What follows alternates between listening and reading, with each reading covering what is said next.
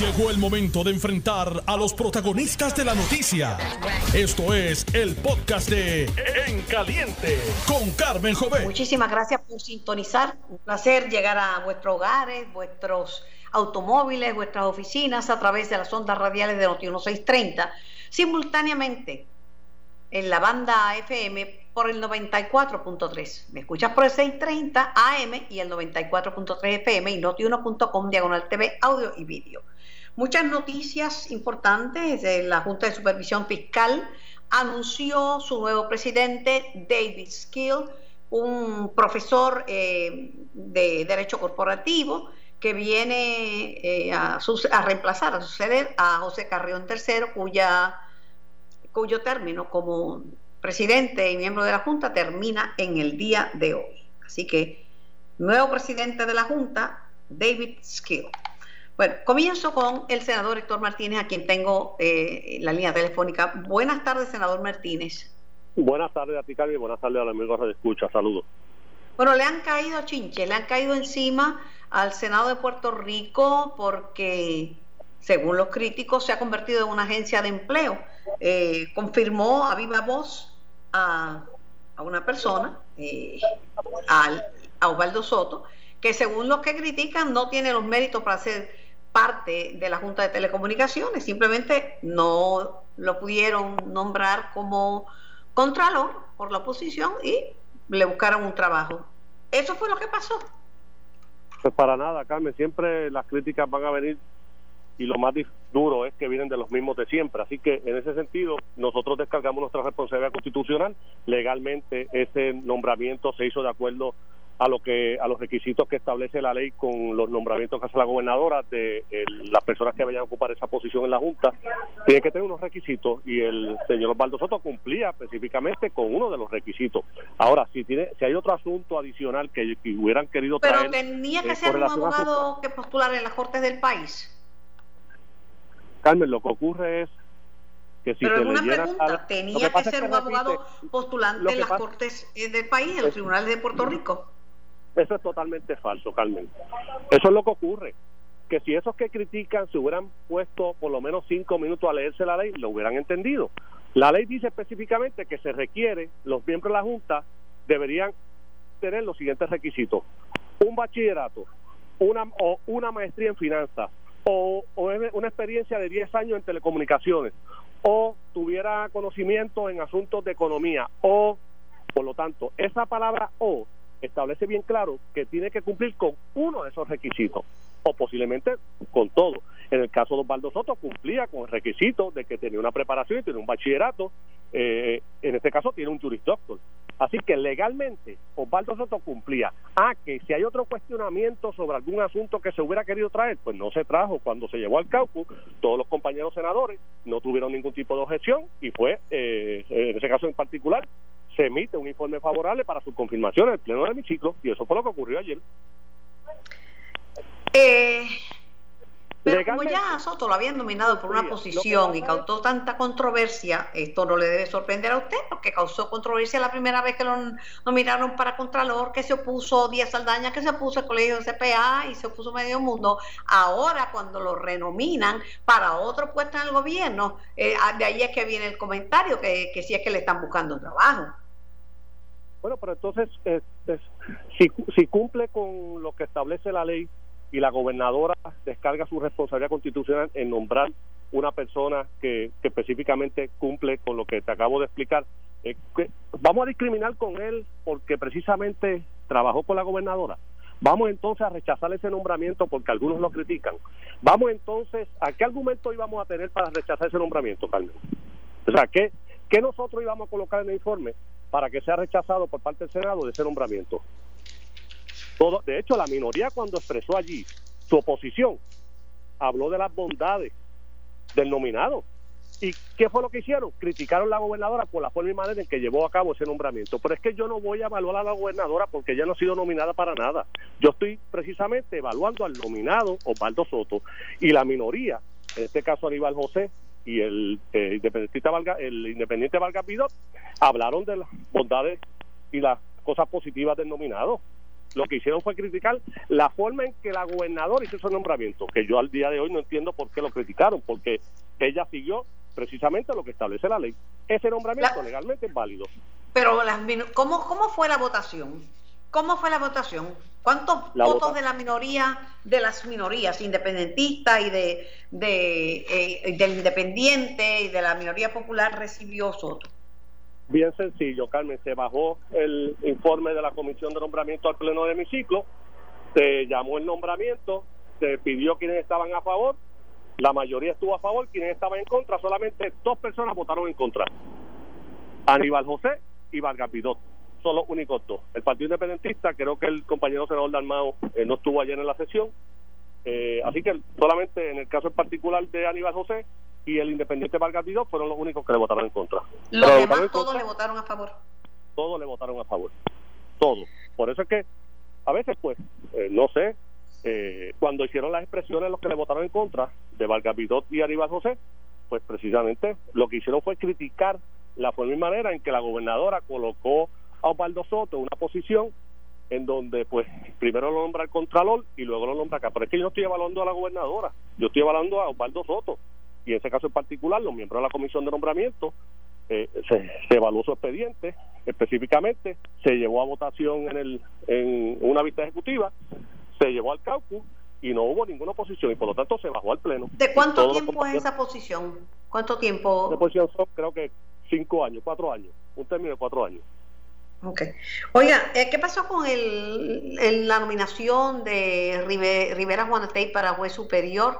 que lo retiraron. ¿Por qué? ¿Y qué pasó con el exalcalde, el, el alcalde de Ceiba, eh, eh, de Angelo Cruz? ¿Qué pasó con él? En el, caso del secretario de corrección, se llevó a los miembros de la comisión, específicamente a los miembros de la comisión, muchos de ellos pues eh, no estuvieron de acuerdo.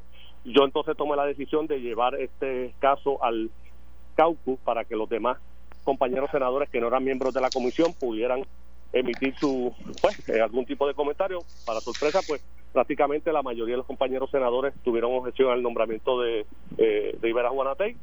Así que no el presidente entonces tomó la determinación de solicitarle a la gobernadora el retiro de ese nombramiento. En el caso de el alcalde de Ceiba prácticamente se le había solicitado a la gobernadora el retiro porque porque fue un nombramiento nulo, nulo a inicio porque no se cumplió con lo que establecía la ley legalmente no era válido ese nombramiento. ¿Por qué, Carmen? Porque la ley dice que ese nombramiento tiene que ser recomendado por una de unas, unas cinco agencias que establece específicamente ese estatuto legal. La, administrador, la administradora de servicios generales o el contralor o el colegio de CPA o la inspectora general tenían que recomendarle a la gobernadora ese nombramiento. No ocurrió. ¿Qué, ¿Qué pasa? Que la gobernadora hace ese nombramiento sin cumplir específicamente con eso que establece la ley. ¿Qué cualidad tiene Soto que no tenía Mariana Cobian, que le pues le hace pues merecedor de ocupar esa posición en la Junta de Telecomunicaciones. Lo que ocurre es que nosotros no evaluamos, en este caso en particular, a Mariana Cobian, porque Mariana Cobian ese, nombramiento fue retirado. Por lo tanto, yo no te puedo decir si Mariana Cobian tenía mejores cualidades o no que Osvaldo Soto. Así que ante nuestra consideración llegó el nombramiento de Osvaldo Soto y nosotros lo evaluamos de acuerdo al nombramiento, a los requisitos que establece la ley, a su experiencia, a su preparación y en ese caso en particular, por eso fue bajo el informe favorable al pleno de mi ciclo. Lo que continúa siendo un misterio, porque fue publicado por varios medios noticiosos, es que habían nominado para juez del Tribunal Apelativo, que de hecho ya él había solicitado esa posición antes, al juez Díaz Reverón, esposo de la gobernadora, pero ahora de momento todo el mundo dice que no, que no sé, que no tienen eso, que por ahora no. ¿Lo enviaron o no lo enviaron? ¿Cuál es la verdad? Si usted me puede decir la verdad. Pues yo te voy a decir la verdad, Carmen. Eh, no fue enviado en la convocatoria ni en la enmienda de la convocatoria de los 123 nombramientos que fueron enviados al Senado. En ese caso en particular, pues el juez Díaz Reverón es juez del Tribunal de Primera a la superior. Se dice que él había solicitado mucho antes de eh, su esposa asumir la gobernación, en este caso la señora Wanda Vázquez. Así que ese nombramiento no llegó al Senado. Así que eh, no podría entrar en los méritos de ese nombramiento porque al día de hoy no ha sido enviado. Más posteriormente habrán otras sesiones extraordinarias para llenar otras vacantes en el Tribunal de Primera Instancia y sobre todo la vacante que va a surgir en el Tribunal Supremo. Bueno, lo, criticaron, no fue tan suavecito como usted lo pinta de las minorías, que las minorías lo que estaban diciendo es que ustedes aprobaron un chorrete, por usar una expresión popular, de nombramientos a todo dar, a toda prisa, más de 30 designaciones de jueces, fiscales y miembros de junta, entre estos el de la directora ejecutiva de la Comisión para la Seguridad del Tránsito, Darelis López, Rosario como jueza municipal, y otros funcionarios que trabajaron en el Senado anteriormente y que lo hicieron. Lo que cuestiones es si pudieron examinarlo o los aprobaron de sopetón. Ponte ahí, bájate los nombres, aprobado. Bueno, Carmen, lo que ocurre es que las sesiones extraordinarias tienen un término de 20 días, como establece la Constitución. Por lo tanto, en el caso mío en particular, como presidente de la Comisión de Nombramiento, pues por eso tuvimos que trabajar 16, eh, 18 horas, el fin de semana, sábado y domingo, celebrar las vistas correspondientes a esos nominados. Otros nominados que son de ascenso o son renominaciones ya estaban en el sistema, no era necesario celebrar las vistas ejecutivas, se hizo la investigación necesaria, el presidente del Senado asignó un personal adicional de la oficina de asesores para poder confeccionar los diferentes informes Así que nosotros también se colocó en el portal del Senado los nombres de cada uno nominados para recibir la información que fuera necesaria a favor o en contra de los mismos y así se hizo. Así que nosotros cumplimos con nuestra responsabilidad constitucional y por eso la comisión tuvo que pues activarse para trabajar las horas que fueran necesarias y poder cumplir con nuestro deber de confirmación o rechazo los nominados. Aquellos que no completaron, se solicitó el retiro de los mismos, otros se retiraron voluntariamente, otros fueron rechazados, así que en ese caso en particular, pues yo creo que me siento complacido del trabajo que realizó eh, los miembros de la comisión, este servidor y sobre todo el personal técnico de la, de la comisión de nombramiento. ¿Examinaron minuciosa y concienzudamente esos nombramientos de jueces y fiscales? Aquellos que se nos llegó la información con relación a varios asuntos que entendíamos que era necesario hacerlo, lo hicimos. Aquellos que no tuvimos ninguna información fueron entrevistados, los llevamos a vista ejecutiva, fueron interrogados, se aclararon las dudas que había, otros fueron rechazados porque no estábamos complacidos con la forma y manera en que pues eh, habían desempeñado en otros durante esos cargos las denominaciones, así que hicimos nuestra nuestra responsabilidad como siempre lo hemos hecho y estamos preparados para cualquier otra sesión extraordinaria que sigan convocando. Por eso, Carmen, desde un principio lo dije el año pasado cuando juramenté como senador y presidí y comencé a presidir la comisión de nombramiento. Había una gran cantidad de vacantes y yo estaba solicitando a la administración de tribunales que notificara Fortaleza para evitar precisamente lo que ocurrió ahora, que llegara esta gran cantidad cuando lo pudimos haber hecho unos meses antes y poder seguir evaluando los nombramientos eh, de una manera pues no tan apresurada como ocurrió en estos últimos días.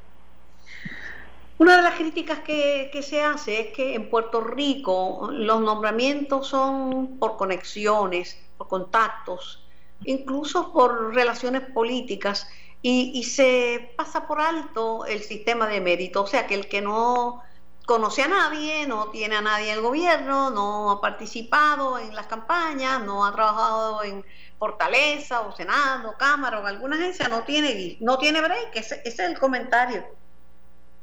Bueno, Carmen, eso el que, el que nombra es la gobernadora, la funcionaria esta, el que confirma es el Senado, un cuerpo político, yo te puedo decir, y lo dije desde un principio, que para mí más importante que conocer la constitución, que conocer la jurisprudencia o qué partido pertenezcan, para mí más importante que ese juez que tenga esa toga por un término de 16 años los superiores o municipales por un término de 12 o los de la privativa por un término de 16, que tengan sensibilidad y sentido de justicia, que no tengan ánimo prevenido, que sean objetivos imparciales y que no jueguen con la dignidad y la libertad de nadie.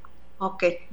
pero pero el comentario es que los atornillan, pero el, el, comentario es que los atornillan y los ponen porque son eh, del, del grupo, usted lo sabe. Este... Eh, los nombramientos eh, lo hace la, ellos solicitan, se hace, tienen que pasar por un board si son fiscales, tienen que pasar por el board de Fortaleza, tiene una evaluación si son renominaciones por la Oficina de Administración de Tribunales y el expediente que llegue, pues yo tengo que evaluarlo de acuerdo a los, a los méritos y las cualidades. Si es popular, PNP independentista, pues pues otro, otro asunto eh, que en ese caso en particular, pues para mí lo importante es lo que te acabo de decir. Bueno, Gracias por su tiempo, un placer conversar con usted. Estamos a las órdenes en nuestro nuevo horario de 2 a 4 de la tarde, senador Héctor Martínez. Tengo en línea al amigo y colaborador analista John Mott. Buenas tardes, John. Buenas tardes, ¿cómo estás? Bien, nuevo presidente, habemos Papam, nuevo presidente para la Junta de Supervisión Fiscal, no te rías chico, de la Junta de Supervisión Fiscal sucede a, a José Carrión III, un profesor de Derecho Corporativo, eh, David Skill. ¿Qué me puedes decir? Eh, ¿Salimos ganando? ¿Qué opinas ah, de él? Mira, el, el ¿Es más conservador, es más maceta o más generoso? ¿Qué te puedo preguntar? Va a seguir, el, el, eh, esto, hasta cierto punto, en gran medida, es irrelevante. Porque va a depender de qué, qué es la junta que nombra a Trump. Si Trump, por ejemplo, simplemente sustituye tres otras personas, pues no hay problema, se queda. Si Trump sustituye los siete o más de cuatro, pues la cosa cambia. Eso es uno. Dos, Skill es miembro de la Junta. Lo pusieron ahí, pues, porque él es uno de los líderes y se ve en, términos de las cosas que se han hecho en el caso de la Junta, específicamente en el área de pelear con los eh, bonistas y tratar de reducir enormemente esas deudas.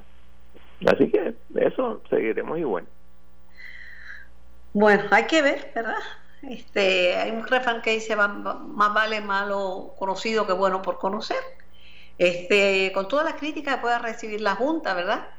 Eh, lo cierto es que Carrión es aquí y Carlos García también es de aquí. Y este Esquilo obviamente tiene credenciales como profesor de Derecho este súper bien acreditado y reconocido. Pero como tú dices, va a depender de quién es la Junta. Y también tienes que entender que la razón que la razón principal por la cual este Carrión fue electo presidente era porque es el único que vivía en Puerto Rico. Eh, ahora mismo pues nadie. Porque ni Carlos García vivía en Puerto Rico ya verdad ni ni y, ni este Juan Ramón González ni ni este y y Mato Santos pues lleva muchísimos años establecido en California. Todo eso son asuntos eh, que hasta que no se nombre la, los sustitutos completos o, o, o, no de la Junta no sabremos qué efecto va a tener. Por eso es que en gran medida la Junta no se está moviendo. Ahora mismo estamos todavía viendo a ver si se va a ver, si va a haber un eh, RSA nuevo en prepa, si va a haber un plan de ajuste nuevo en el gobierno de Puerto Rico, etcétera. Todo eso está en veremos. Y de hecho hay una hay un documento donde se detalla lo que los eh, bonistas ofrecieron en el caso del gobierno de Puerto Rico y como imaginé no fue mucho lo que ofrecieron de diferencia. Así que esos son todos asuntos que hay que manejar.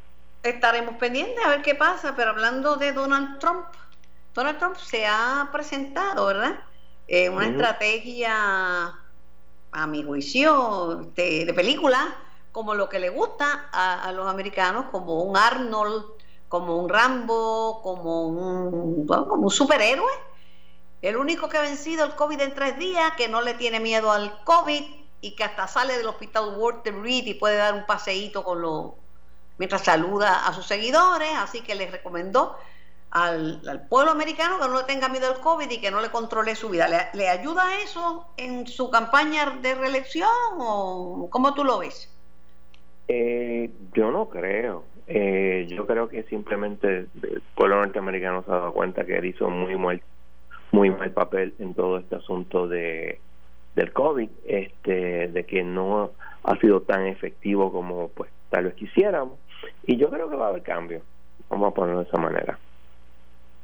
Pues entonces tú estás de acuerdo con la encuesta de CNN que dice que, la, que, este tipo de, respuestas este, pues le, siguió restando números frente a, Biden. Sin embargo, estrategia para salir a votar de su, para su gente, para su base.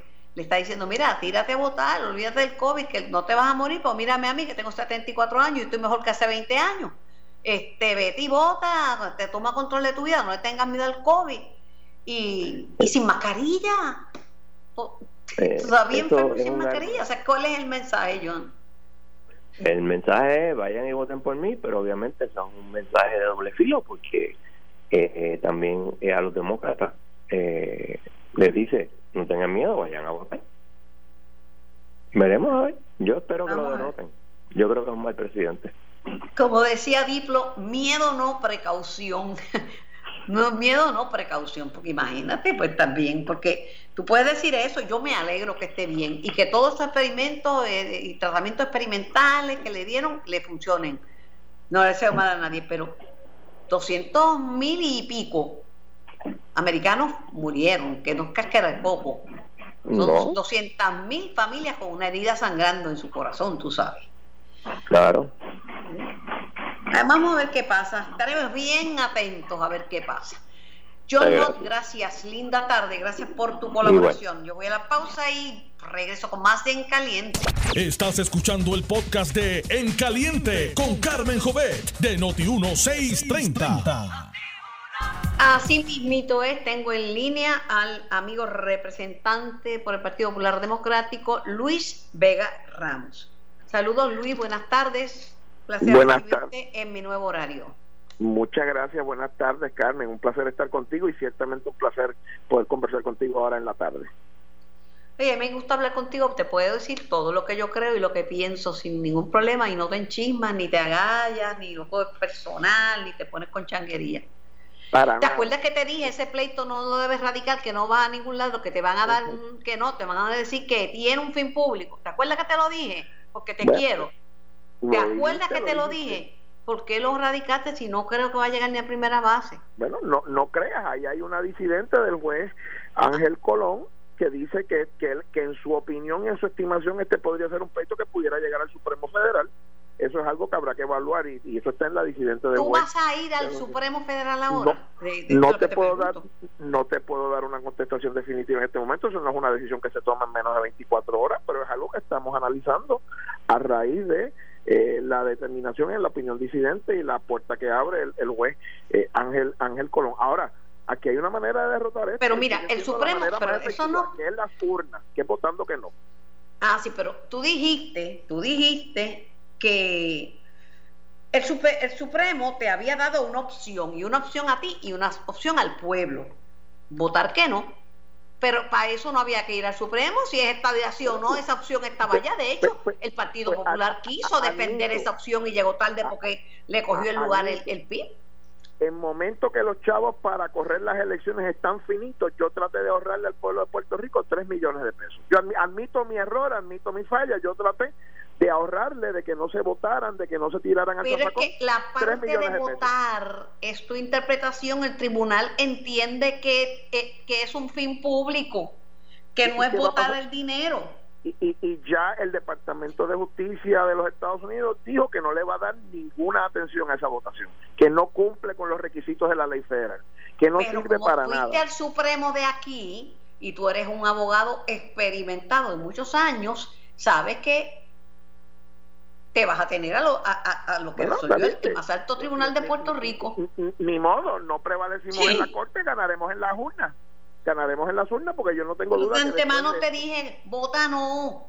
Te dije, mira, si no estás de acuerdo, vota no. Pero eh, eh, sí o no, pero un plebiscito sí o no da la, la oportunidad de cubrir a los que no quieren que Puerto Rico sea un Estado. Eso caben en el no en la democracia, en el sistema de derechos, se agotan todos los remedios cuando uno cree que se está cometiendo una injusticia. Aquí había la posibilidad de protegerle que no se tiraran chorro abajo, tubo abajo, tres o cuatro millones de dólares en un ejercicio que no va a resolver nada.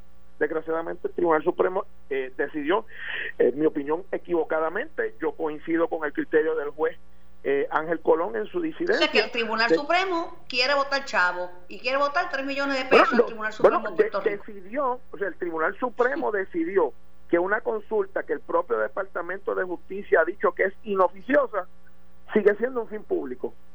¿verdad? Esa es la decisión del Supremo y uno la, la reconoce y la acepta, pero lo que decidió el Tribunal Supremo de Puerto Rico, en la mayoría de los que votaron, los seis que votaron a favor de validar la ley 51, es que aunque el Departamento de Justicia de Estados Unidos dijo esto no cumple con los criterios para nosotros poder reconocerle validez, eh, responderle y, de, y, asignarle los 2.5 millones de dólares, aunque básicamente el gobierno federal dijo que esto no sirve para nada, el Tribunal Supremo de Puerto Rico decidió que sí, que todavía había un fin público. Yo creo que esa es una decisión errada Ahora quien podrá darle solución correcta esa decisión errada. Bueno, ya tú sabes, la solución ya está dada.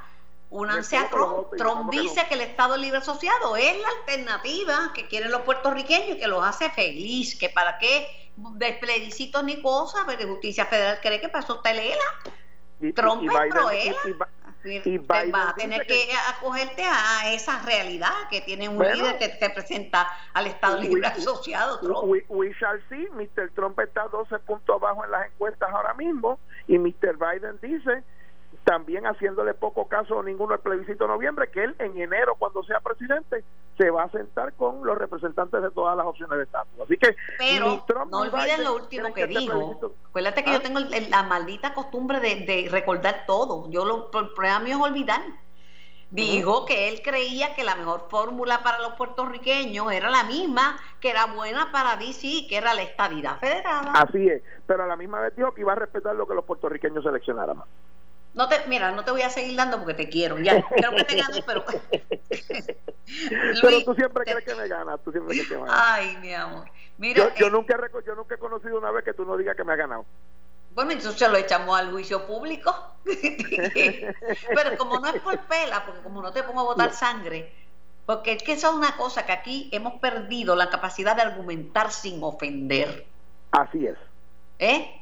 Como no te insulté, como no te hago pasar un ridículo, ni te pongo en tres y dos, pues entonces, pues para algunos dirán, ah, no, eso es cuando, cuando le, lo le. Pero es, así, yo, así yo gano.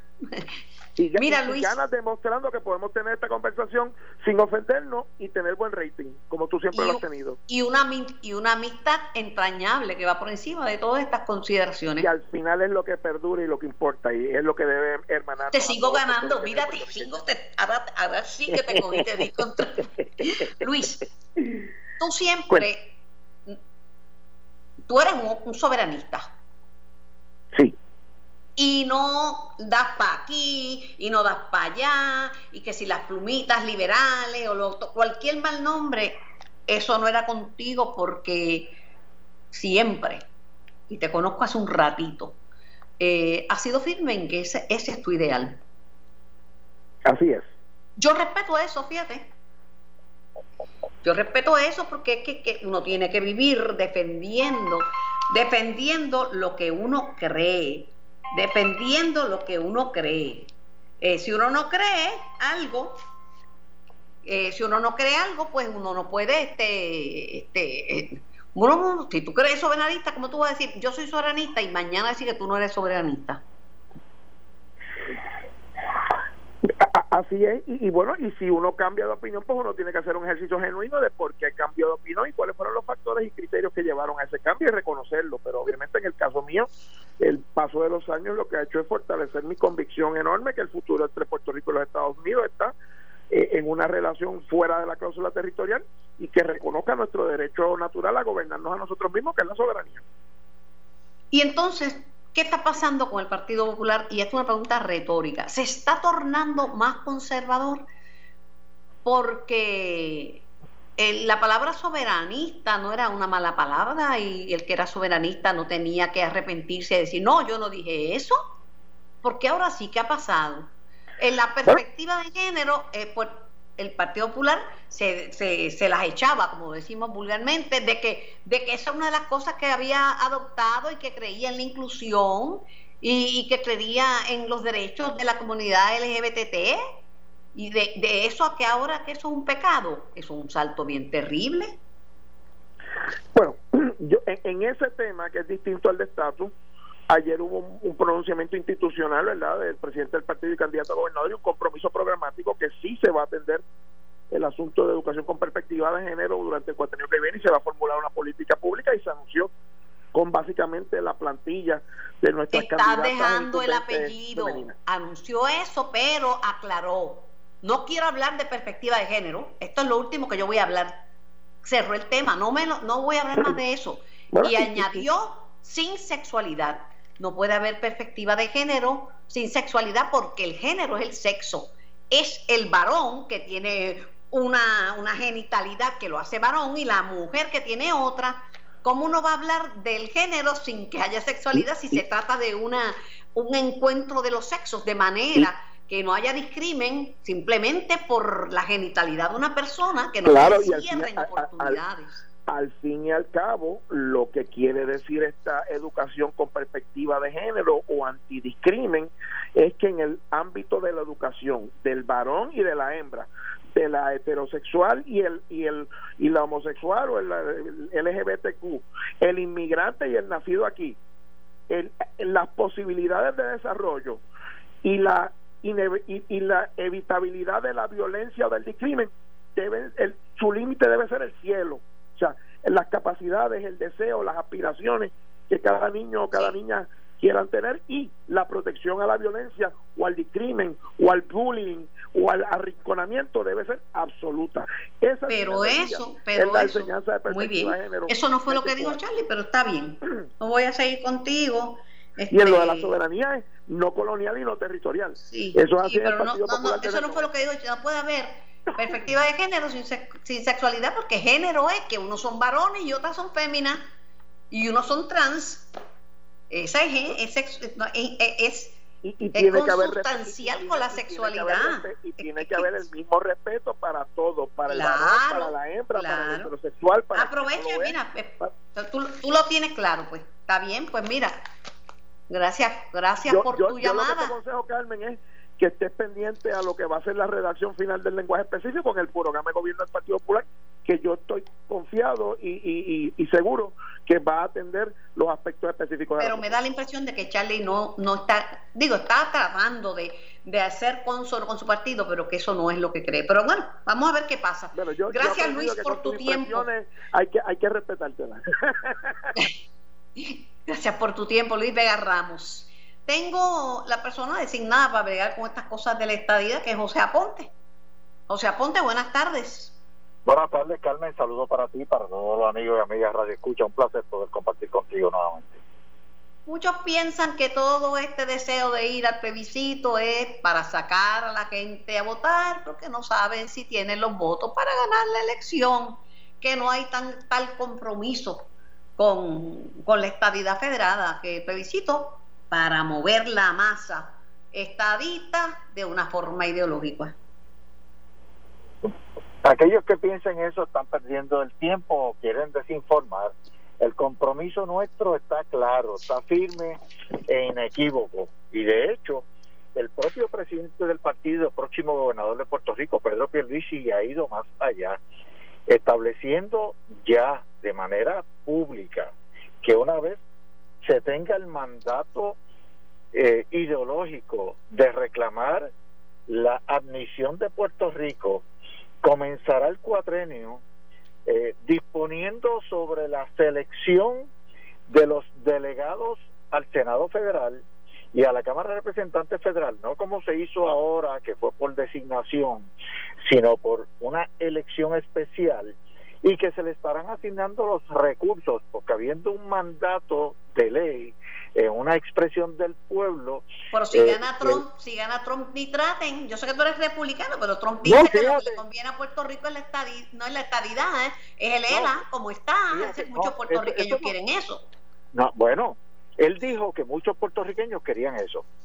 Ok, esa es la impresión que él tiene. Cuando esté el mandato mayoritario, entonces sabrá que eso cambió hace tiempo y que la mayoría quiere la admisión de Puerto Rico. Así que él tendrá que cambiar su visión. Por el otro lado, Carmen, no es la primera vez que algún miembro del Congreso hace o, o presidente, pero mayormente los miembros del Congreso, que son los que toman la decisión, no el Están enredados porque mira, eh, los que creen en la estadidad resulta que el demócrata es el que dijo que favorece la estadidad y los que los que creen en el ELA el republicano Trump el que el que dice que el ELA No, se, se cambiaron no, los, se le Ca- cambiaron los cables a todo el mundo aquí Ca- Carmen, Carmen. Eh, quien toma la decisión en el en allá El en Congreso. El Congreso. Y hemos tenido la historia pero el Congreso clara. de Trump no está muy de acuerdo con la estadidad Bueno, pero eso es Trump, no te preocupes.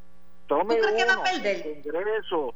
Yo estoy confiado, porque es la preocupación de la oposición política e ideológica sobre el plebiscito.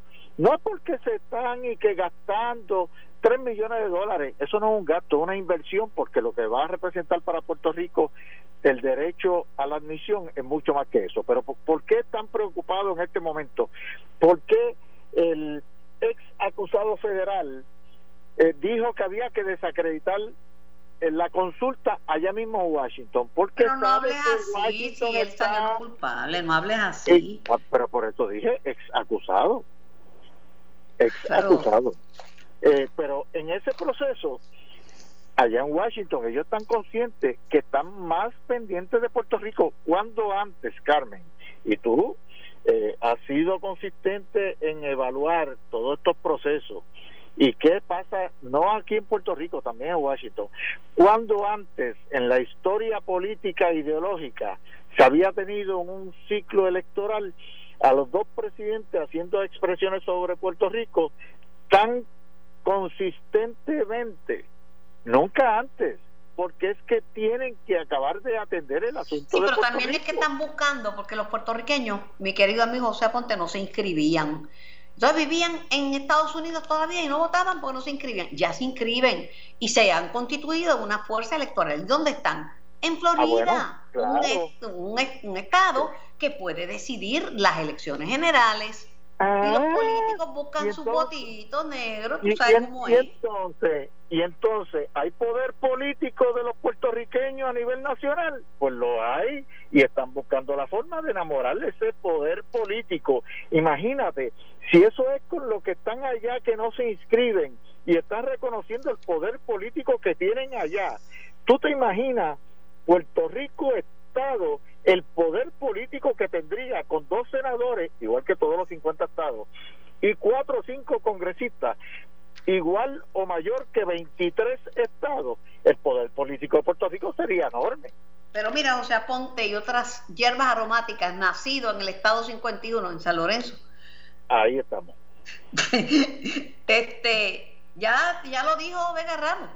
Ya el tribunal le dio un, un, una opción. Ya él va a votar por el no. Bueno, pero la tenía, pues eso lo tenía desde antes, como Supremo, pero a lo mejor va al Supremo de los Estados Unidos, quién sabe. Pero, pero Carmen, esa opción, como tú misma lo confrontaste, la tenía hace tiempo. Desde que se. Pero él es de los que, creen que la progestión es la que no se hace. Y si para el plebiscito. Ah, ¿eh? Y entonces, ¿quién fue quien gastó dinero? ¿El pueblo de Puerto Rico que va a tener la opción de la igualdad? ¿O Vega Ramos que quiere que nosotros sigamos en una actitud desigual?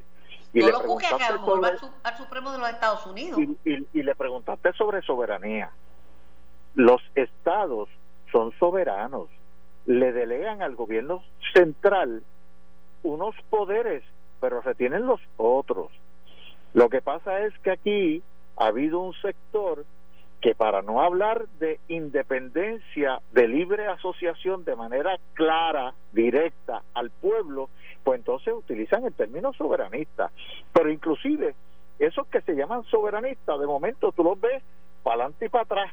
No, porque la soberanía que yo entiendo no es la que tú entiendes. No me lleve a eso, porque no, eso no es, eh, no es libre asociación, no es independencia, pero con violín o con guitarra. Ay, José Ponte, me despido de ti porque tengo una necesidad urgente de ir a una pausa para tomar un traguito de café. Me hace falta, son las 3 de la tarde y el café de las 3, eso no se puede sustituir con nada. Gracias a Luis Vega Ramos y a José Aponte. Un bellón no mata a nadie, no lo cojas personal. Un belloncito a esta hora es bueno y saludable. Esto fue el podcast de En Caliente con Carmen Jovet de Noti1630. Dale play a tu podcast favorito a través de Apple Podcasts, Spotify, Google Podcasts, Stitcher y notiuno.com.